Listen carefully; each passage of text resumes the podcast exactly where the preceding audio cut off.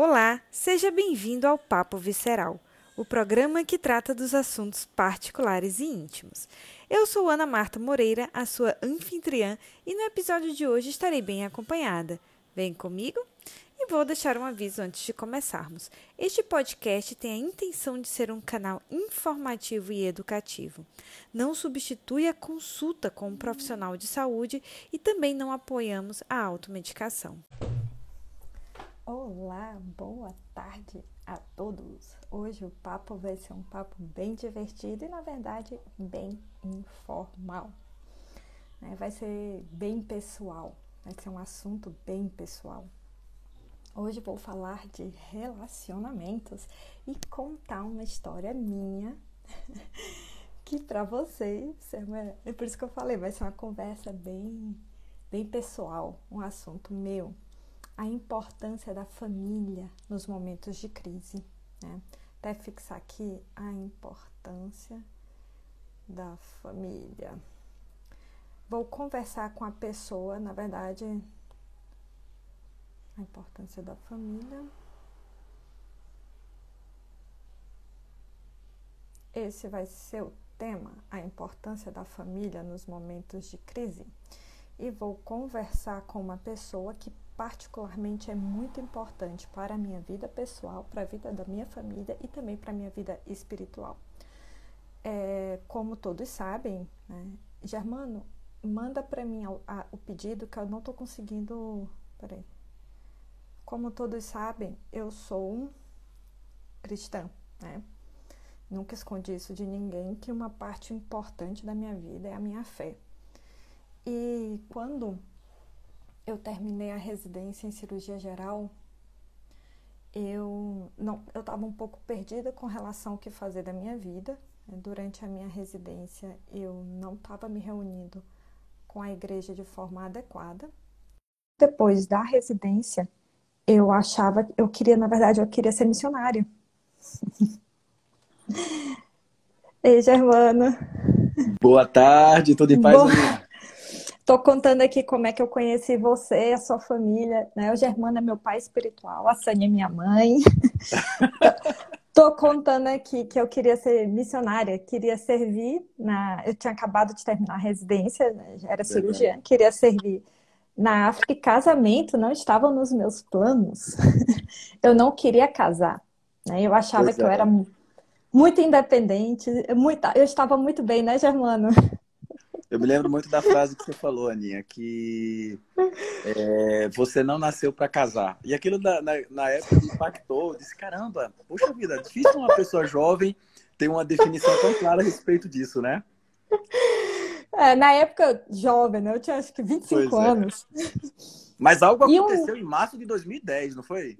Foi, exatamente. Na verdade, assim, eu tava, eu fui para o local de reunião, que eu me reunia, mas fazia um bom tempo que eu não ia ao local por causa da minha escala de trabalho. Uhum. E a uhum. primeira vez, isso foi depois da conferência de fevereiro, né? foi em março. Eu pisei no local de reunião, eu e minha prima, Ana Luísa, a gente foi, eu fui com ela, Ana, vamos comigo, eu tô com vergonha, porque, tipo assim, faz anos que eu não vou na igreja, né? Na igreja. vamos comigo. Eu pisei no local de reunião, todo mundo arrumado, de social, estava tendo um casamento. Aí a Sânia entrou aqui, ela não vai deixar eu mentir. Que do jeito que eu e a Ana entramos, que a gente viu aquela decoração de casamento e todo mundo com vestido longo, a nós duas de calça jeans, a gente virou do jeito que entrou, ia sair do local para ir embora. A Sânia agarrou a minha mão e falou: Você vai, não, você vai entrar, vocês fiquem à vontade, a gente está celebrando o casamento de um casal, tal, não sei o que, entrem. E, tipo, entrou eu e a minha prima super desconfiadas no casamento. E aí, quem estava dando a palavra era o Germano. E o Germano ah, falou é. umas você lembra do que você falou, Germano?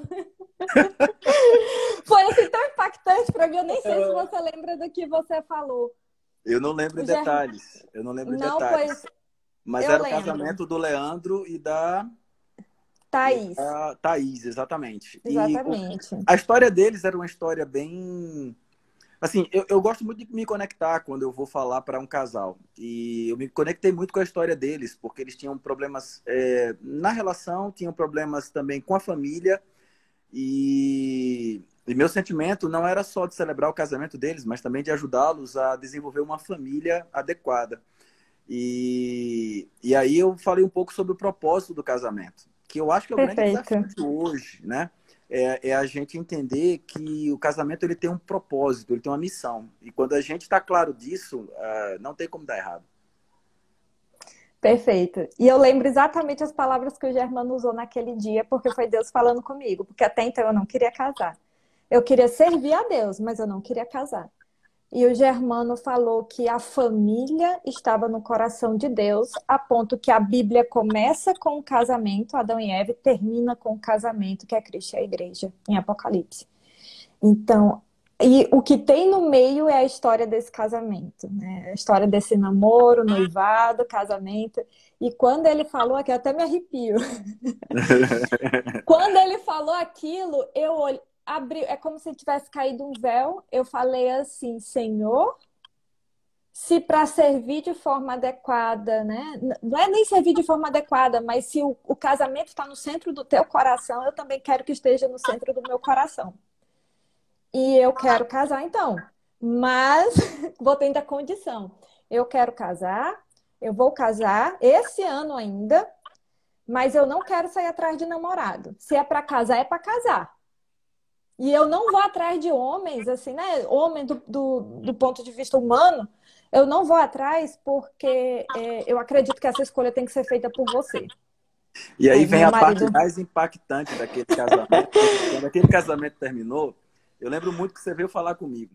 E aí você falou assim, Germano, Deus falou hoje comigo. Eu fiz amém, Ana, que bênção.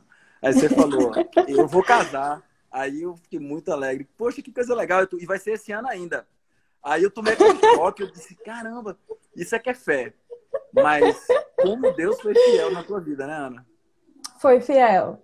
Deus foi fiel e é, meu, o meu marido entrou aqui online, né? Não vai deixar eu mentir que nós dois, nós não nos conhecíamos antes, é, e nós dois começamos a orar de forma independente.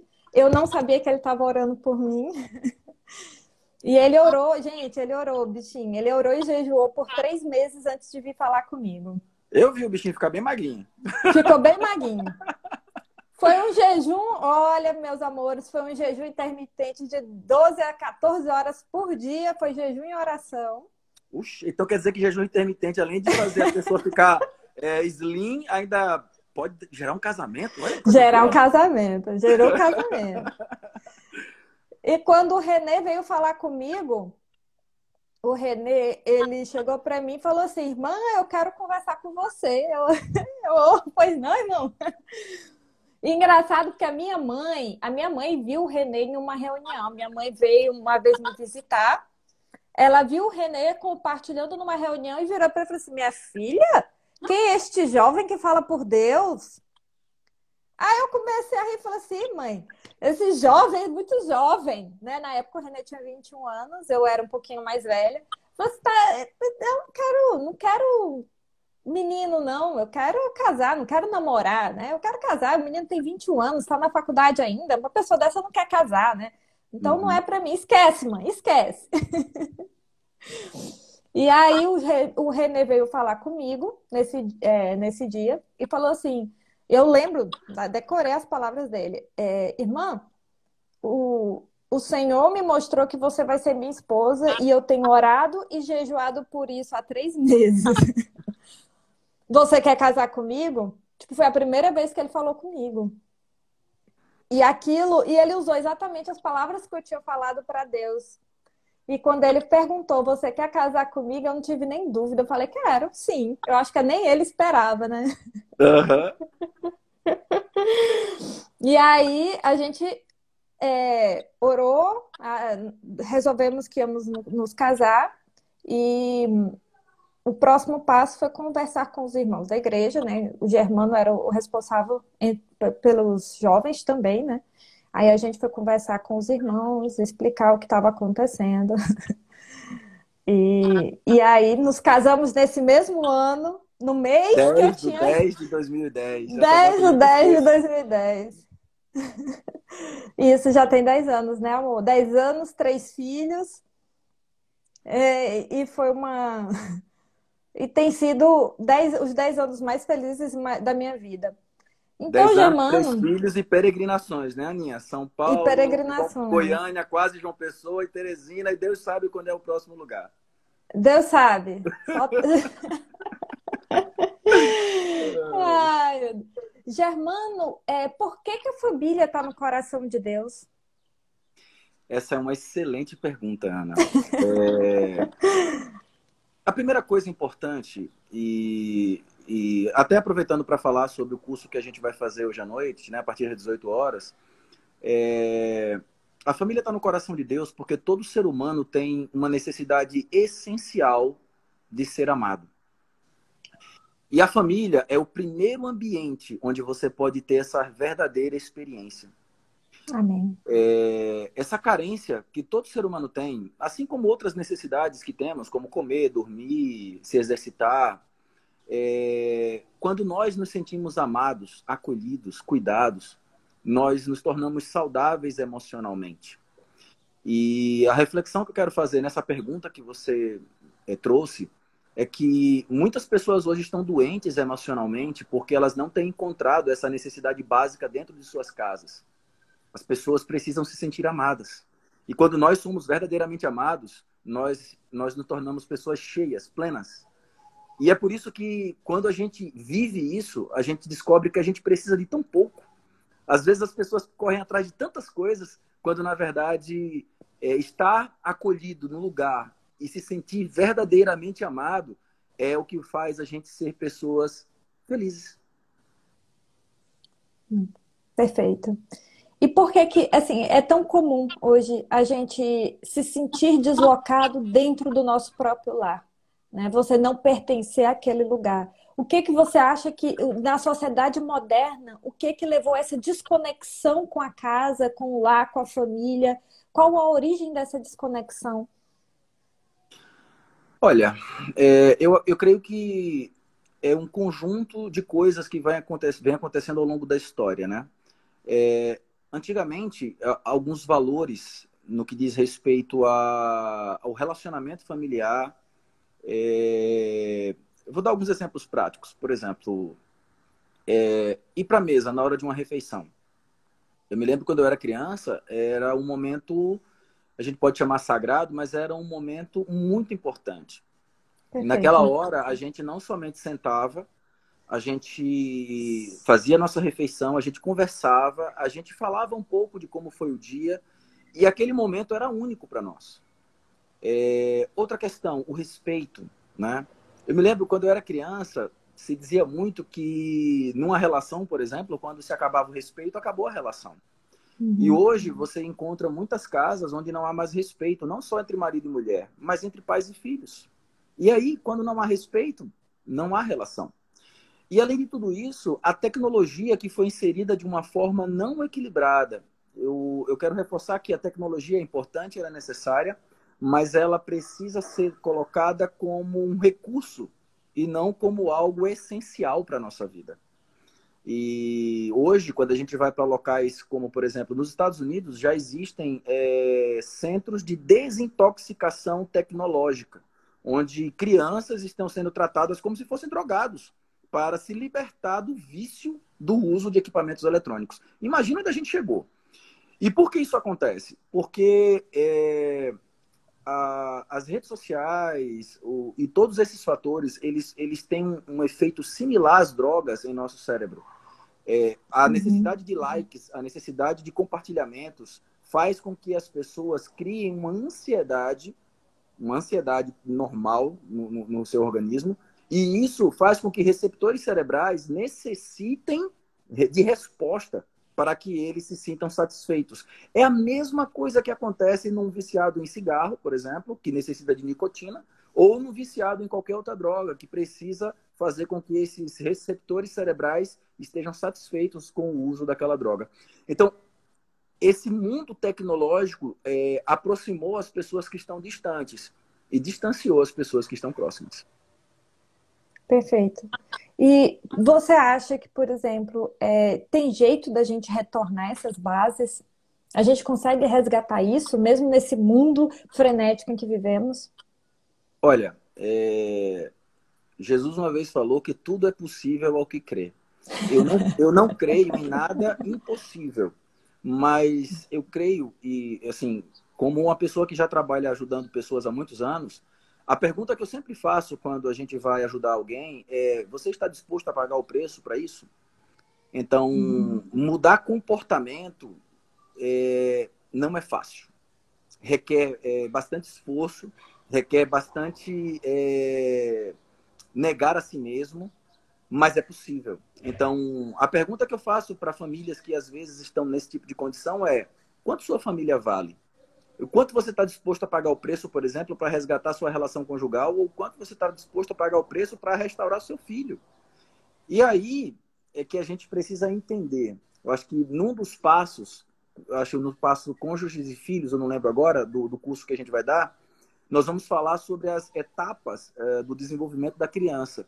E sempre quando eu falo desse assunto, muitos pais entendem em que momento eles erraram na, no desenvolvimento do relacionamento familiar dentro de casa. E nós podemos sim desenvolver um relacionamento saudável, onde a gente não somente é, educa, mas a gente se torna bons amigos dos nossos filhos sem perder a nossa, nossa autoridade e a gente conduz os nossos filhos a terem uma, uma saúde emocional adequada. E aí, quando a gente desenvolve saúde emocional dentro de nossas casas, poxa vida, é só alegria. Perfeito. Germana, Sânia colocou aí a questão da mesa, né? Que a mesa aproxima é, qual o papel da mesa nessa, na, no, nesse seio familiar, né? nesse ambiente familiar? Olha, Ana, eu vou falar do papel da mesa na minha experiência, tá?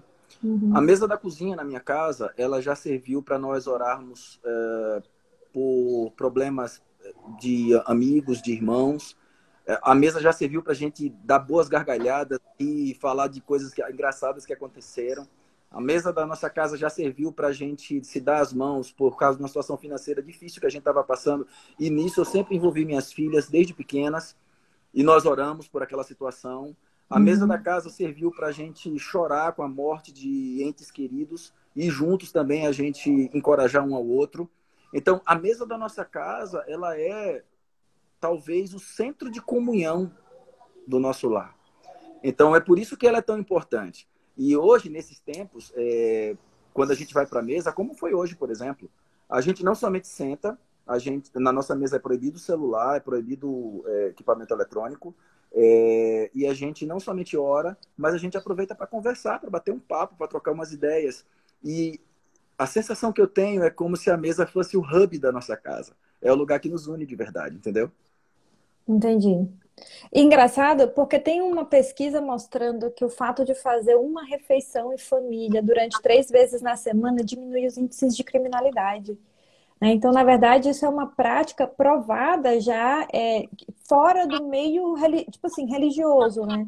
Perfeito. É uma, é, que uma, uma maneira simples de você, que eles viram, que foi em Nova York que eles viram que os jovens que menos tinham, entre os jovens que mais tinham é, passagens por pequenos crimes, delitos, e os que não tinham, é, um dos pontos em comum era a refeição em família três vezes por semana. Eu acho isso fantástico, né? Não, isso traz pra gente uma profunda reflexão.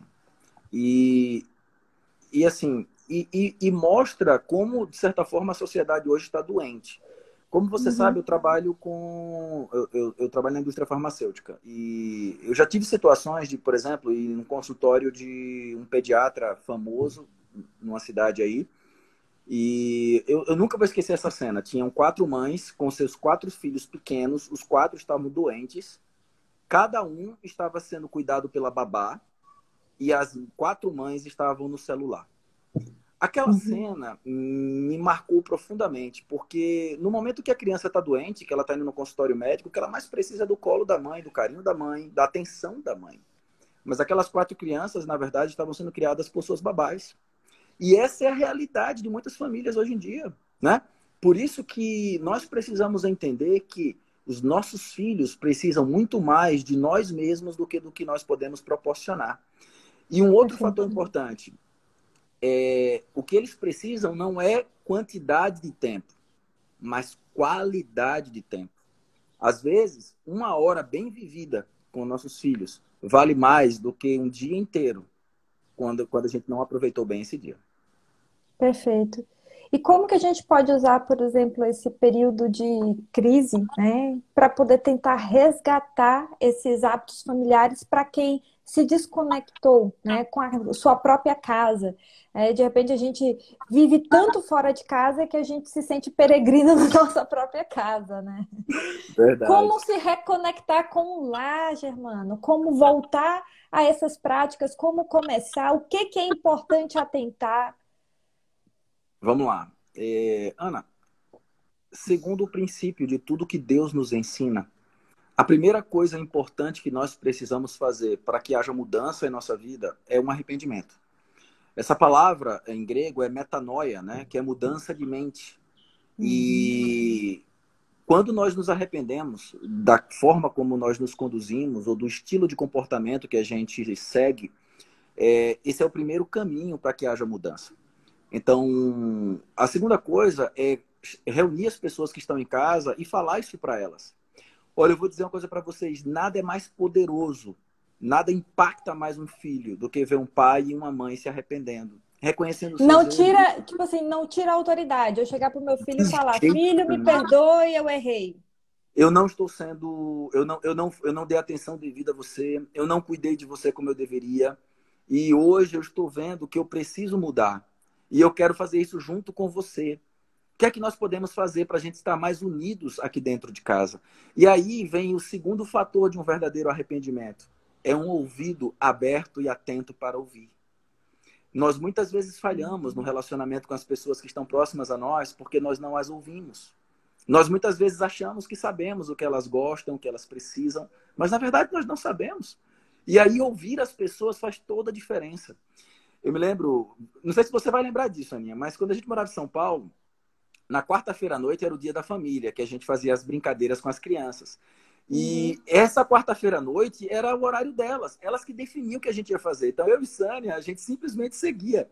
Tinha noite que a gente jogava Uno a noite inteira, tinha noite que a gente jogava videogame, tinha noite que a gente. Mas era o que elas queriam fazer. E o fato de ouvi-las e fazer o que elas gostavam de fazer nos conectava a elas. Aí eu faço uma pergunta para os pais que nos ouvem nessa tarde. Você sabe do que seus filhos gostam? Você tem feito isso com eles? Vale a reflexão. Perfeito. Várias vezes eu participei dessa. eu era a filha, a filha enxertada do Germano e da Sânia. Durante muitos anos, muitos anos, não, naquele ano eu passava os finais de semana na casa deles. E às vezes durante a semana também, quando eu tinha uma folga, eu ia lá, né, Germano? Muito bom, sempre muito bem recebida. sempre com rubacão na mesa. E o cuscuz Isso aí eu... café da manhã. O cuscuzinho da Sânia, imbatível, hein, Sânia? Pois é. E para quem os filhos já saíram de casa, né? Como retornar o período de intimidade marido e mulher? Como fazer isso? Porque né, muitas pessoas, às vezes, os filhos já saíram. Aninha, esse, é, esse é um dos assuntos que eu acho mais importantes na atualidade. E a gente também vai falar bastante sobre isso no curso. É, porque o ciclo da vida do casal é marido e mulher, família, marido e mulher, né? Uhum. E o grande problema quando os filhos vêm é que os casais eles começam a virar pais e deixam de ser marido e mulher. E eu já vi casos de casais de de já muitos anos de casado, depois que os filhos foram embora de casa, eles se acharam dois estranhos dentro do lar. E isso é um grande perigo, porque depois que os filhos vão embora e o casal está maduro, é o momento deles viverem o momento mais feliz da vida deles, porque eles construíram uma boa relação, eles construíram pessoas que já se tornaram independentes e agora eles precisam viver e ser felizes. Mas muitos casais Perfeito. não conseguem construir isso ao longo do tempo. Então, por isso que isso, essa questão requer planejamento. Eu preciso entender que a minha família é composta do casal mais uhum. os filhos. Então, eu preciso ter momentos que são somente do casal e eu preciso ter momentos que são somente dos filhos. E essas coisas precisam ser distintas e claras na cabeça dos nossos filhos. E eu vou dizer mais: nada, nada faz nossos filhos mais saudáveis emocionalmente do que ver pais que se amam, que se cuidam, que se protegem, e que tem seus momentos de intimidade de forma bem destacada. Ó, esse final de semana papai e mamãe vão pro hotel para curtir só os dois. Aí muitas vezes eles vão dizer assim: "Ah, mas a gente queria ir também". Pois é, a gente vai levar vocês nesse outro período aqui. Esse aqui é só papai e mamãe. E eles vão entendendo como isso é maravilhoso. E eles também vão entendendo que é muito legal ser casal e constituir família. Sabe por que muitas crianças, muitos jovens hoje não querem casar, não querem constituir famílias? Porque o que eles veem dentro de casa não atrai eles para isso. Perfeito. E um casal que acha que o amor acabou ou esfriou, consegue aquecer? Ou é game over? Não, procure no seu, procure, seja feliz, né? Porque a gente escuta muito isso. O importante é ser feliz. E se eu não estou feliz num relacionamento, gente, é claro que isso não inclui as relações abusivas, né? A Lógico. gente está falando de um relacionamento que era amor e virou amizade, e você olha para a pessoa, pensa, ah, é como meu irmão. Tem como voltar isso? Ou isso é um passo natural de qualquer relacionamento? Veja só, é... eu acho que o grande problema nessa questão, Aninha, está relacionado à, à forma como eu penso sobre a minha relação. Lembrando que o funcionamento da nossa alma, ela segue três passos simples. Eu penso, eu sinto, eu quero. Ou seja, mente, emoção e vontade, é assim que a nossa alma é composta. À medida que eu vou pensando que minha relação está ruim, à medida que eu vou pensando que não é desse jeito, à medida que eu vou ouvindo fatores externos, isso começa a alimentar minha emoção e eu vou começando a sentir aquilo que eu penso, embora aquilo muitas vezes não seja verdade. Eu vou te contar que de muitos casais que a gente pôde ajudar ao longo desses anos, é, muitos dos problemas que eles relatavam não eram genuínos, não eram verdadeiros, eram todos problemas criados em suas próprias mentes.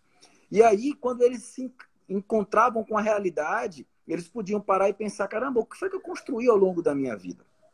Então, a primeira uhum. questão que a gente precisa refletir sobre isso é: o amor morre?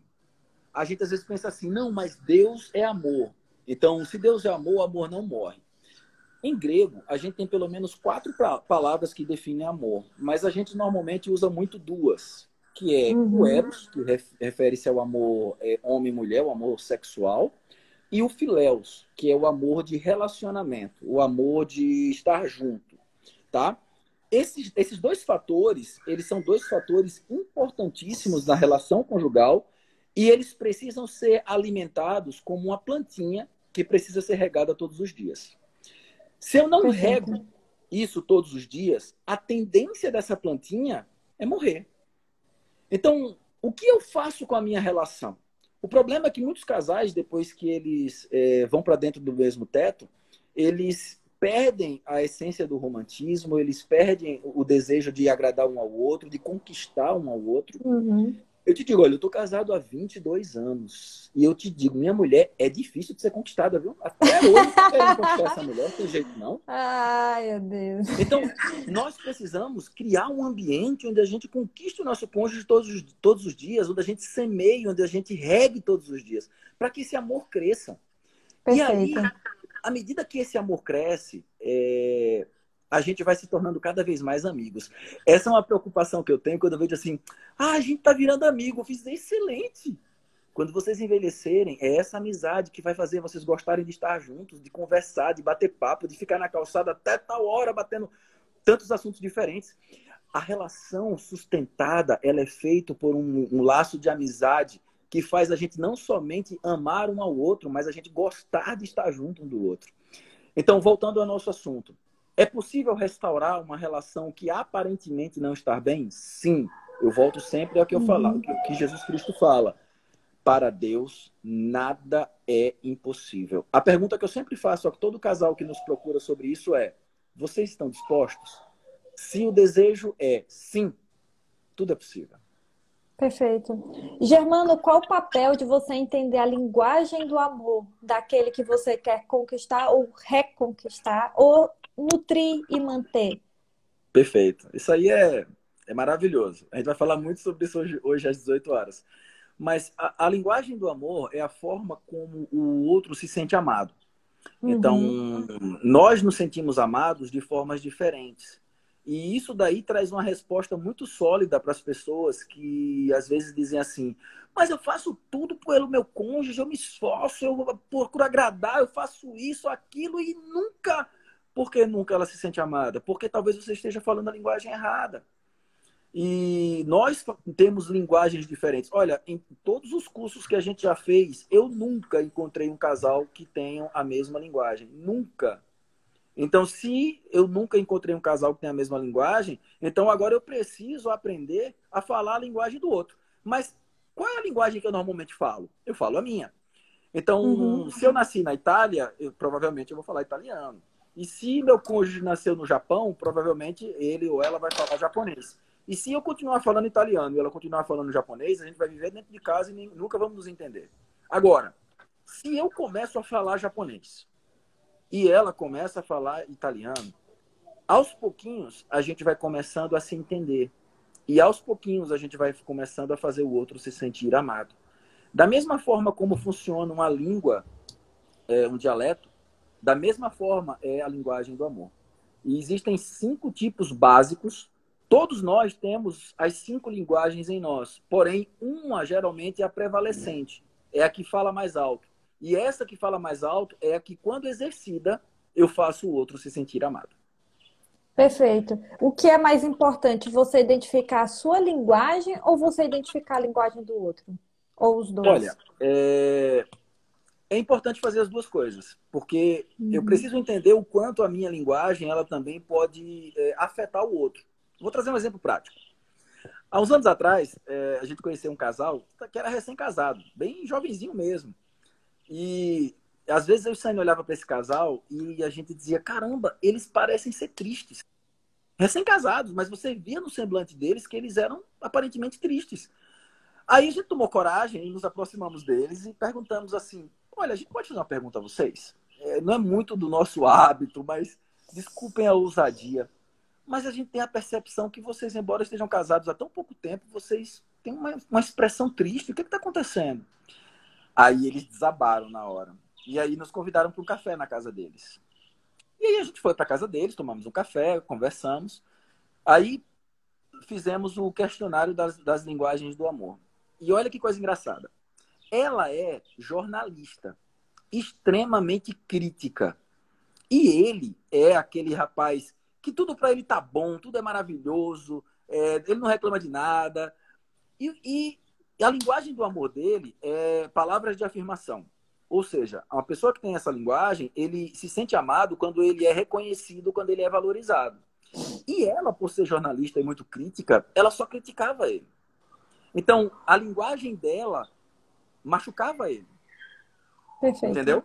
Uhum. E aí, quando ela percebeu isso, Caramba, eu não acredito. E outra questão interessante, a linguagem dela principal era presentes. Então, ela toda semana dava um presente para ele. E ele nem aí, porque a linguagem dele não era presentes. E ela ficava chateada porque ela dava presentes para ele e ele não se sentia bem, não valorizava, não reconhecia. Esse é o problema da gente, porque a gente tende a falar na nossa língua. E aí, depois que eles entenderam isso, foi muito engraçado, porque ele começou a, a trazer presentes para ela. Entenda, trazer presentes não é comprar coisas caras, não, é trazer um chocolate, uma lembrança. Qualquer coisa que você faça a outra se sentir lembrada. Isso faz toda a diferença. E aí ela começou a encher o tanque de amor dela. E a, a mesma coisa, ela deixou de criticá-lo e passou a elogiá-lo e a reconhecê-lo. E isso passou, passou a encher o tanque de amor dele. Aí, sabe o que aconteceu? Com pouco tempo veio o filhotinho deles. Então, assim, é, é, eu, eu, digo que é muito engraçado como é, Deus ele nos criou com essa necessidade de se sentir amado. E quando a gente se sente amado, Ana, a gente passa pelos problemas com muita facilidade. Mas quando a gente não se sente amado, qualquer besteira é uma tragédia para nós. Perfeito. Então, nesses momentos de crise em que estamos vivendo, em que há é, como também assim tem a questão do medo, né? Tem, tá tendo uhum. muito medo, muito temor. Como preservar essa saúde emocional das nossas crianças, né? Porque elas sentem essa, essa vibração de medo. Criança é uma antena, né? Criança entende tudo. como que a gente pode preservar a saúde emocional das nossas crianças? Excelente pergunta, Aninha. Eu vou trazer mais um versículo bíblico, tá? Diz assim: que o amor lança fora todo o medo. É... A primeira reflexão que a gente precisa fazer é: minha casa é um ambiente de amor? Perfeito. Minha casa é um ambiente de acolhimento? Minha casa é um lugar onde a gente, onde as pessoas que estão nela se sentem felizes simplesmente por viver nesse ambiente. Entenda, a casa não é os quartos, a sala, a parede. Não estou falando de conforto exterior. Eu estou falando do ambiente da casa. Eu estou falando do que é gerado dentro da casa, né? Então, meu lar. Como é o meu lar? Então, se nós aprendermos a criar dentro da nossa casa um ambiente de amor, de acolhimento, onde as pessoas que estão nela se sintam realmente cuidadas, amadas, valorizadas, onde elas sintam que aqui a voz dela tem vez, onde elas são ouvidas, isso faz toda a diferença. Então, a primeira coisa que a gente precisa é criar esse ambiente dentro dos nossos lares. Quando os nossos filhos eles sentem isso dentro de casa, eu digo sem medo de errar, não querem ir embora não. E eu me lembro muito, primeira comunhão de casais que eu fui na minha vida, eu tinha um ano de casado. E a gente nem tinha filho, a gente estava planejando ter filho ainda. E nessa comunhão de casais, o irmão Ezra Mar, ele fez uma pergunta que ganhou a atenção da plateia inteira. Eu acho que tinha 150 casais nessa comunhão.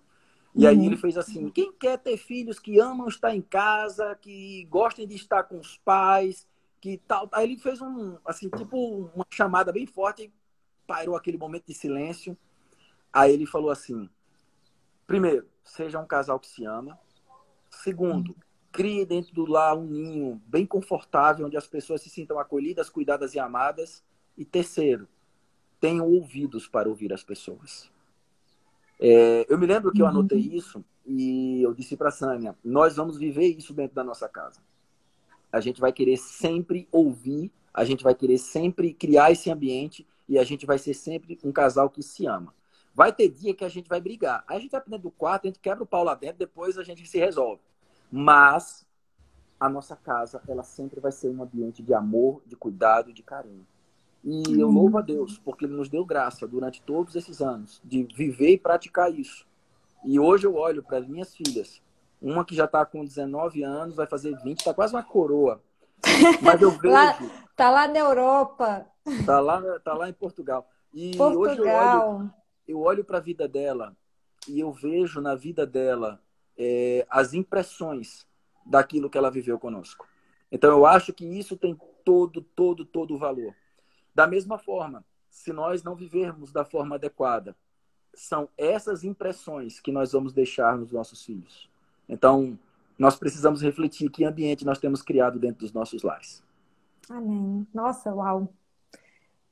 E assim, isso é tão poderoso porque é, qual é a impressão que a gente está deixando, né?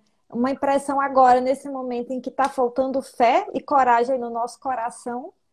Na primeira grande crise, faltou a fé, a coragem e paira a incerteza, e é isso que os filhos vão lembrar desse período. Né? Uhum. Por outro lado, o que é que, o que, é que tem? Né? Qual, qual, como que a gente está se relacionando dentro de casa? Porque agora é 24 horas, um grudado no outro, né? Perfeito, perfeito. e algumas famílias, né? Porque tem gente que infelizmente não está conseguindo fazer, né? trabalha em serviços essenciais, mas muita gente está dentro de casa e aí caiu a ficha, meu Deus, o que, é que eu faço com os meus filhos? Né? Tipo assim, caramba, tem aqui duas horas, né? O que é que eu faço? O que é que eu converso? A, a, a gente se desconectou tanto de estar dentro de casa que a gente não sabe mais nem o que conversar com os nossos filhos e o que é pior, com o nosso cônjuge. Né? Muitas Pronto. vezes a gente. Deixa eu trazer, por exemplo, como é que foi nosso dia até agora, né? É, aqui em casa estou eu, minha esposa, a Bebelzinha e minha sogra. Então, é, a gente acordou, eu e Sânia, a gente geralmente gosta de fazer uma leitura pela manhã. Isabel acordou e ela foi. É porque a gente também está numa escala de oração. É, nós fizemos uma, uma escala de oração de toda a igreja para nós orarmos para que Deus abrevie esses dias. Ou seja, para que esses dias é, terminem logo. Então a gente tem 24 horas de oração por isso uh, nesses próximos dias aí. E aí, é, Bel, o horário dela de oração foi de 8 às 8 e 15 hoje.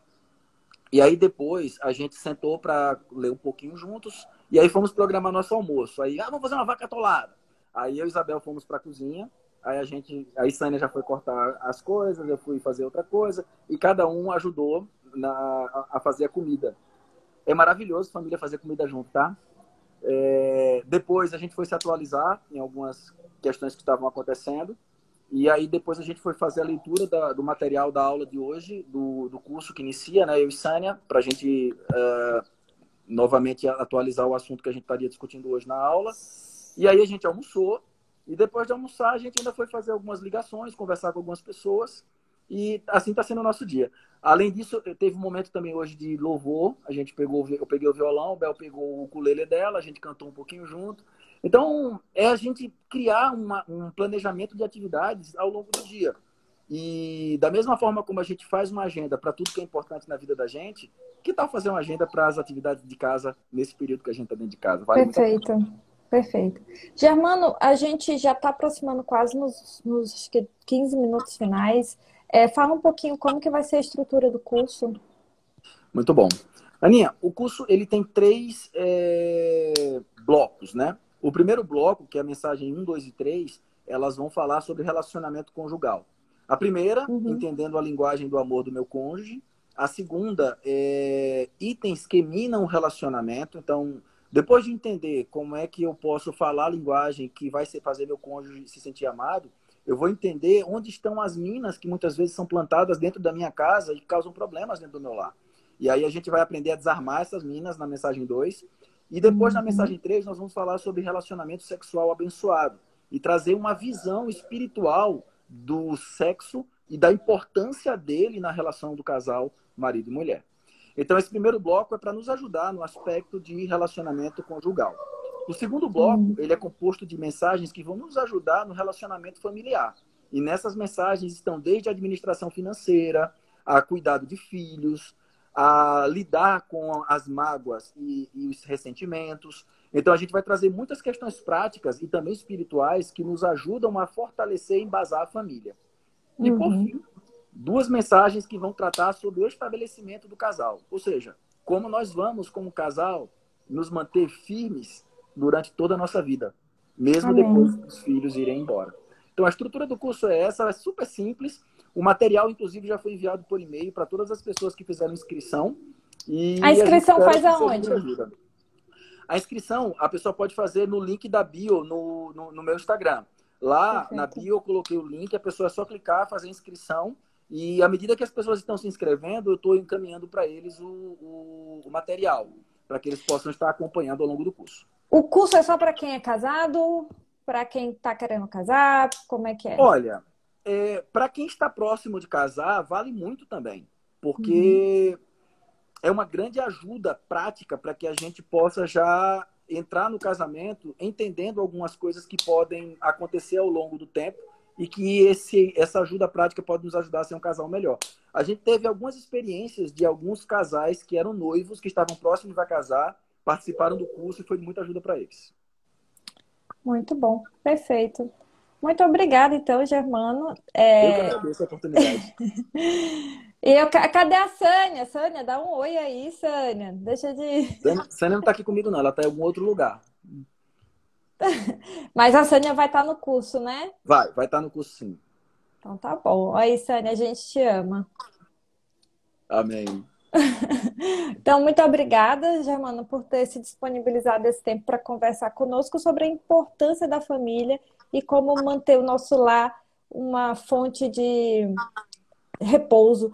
E assim, gente, o Germano foi quem celebrou meu casamento. E eu, uma das coisas que tem, uma das frases que foi falada, né, que sempre guiou, é, na época foi lido aquele, era, estava lendo aquele versículo das 70 palmeiras, você lembra? A das águas. Das fontes das 70 palmeiras. Das... Quando Exatamente. Chegou, as fontes de Elim. As fontes de Elim. E o Germano, ele, uma, uma das coisas que foi falado foi que a nossa casa pudesse ser essa fonte para é, o, o nosso lar ele pudesse ser essa, essa fonte para é, acolher e abençoar outras pessoas. Né, que pudesse ser um lugar de repouso, não só para a gente, mas para quem adentrasse no nosso lar, que o nosso lar pudesse ser esse lugar de bênção e de repouso. É, e isso sempre foi um sentimento que norteou aqui em casa. Né? Então, assim, nesses 10 anos que nós vamos completar de casamento, é, o grande modelo, é, não só conjugal, como também parental, de pais, é Germana e Sânia. Né? Entre outros modelos, são, é o casal amado que está no nosso coração. Amém. Nós agradecemos e reconhecemos que isso tudo é misericórdia de Deus em nossa vida. Amém. Então, um grande abraço. Amém, um abração. Amém, tchau.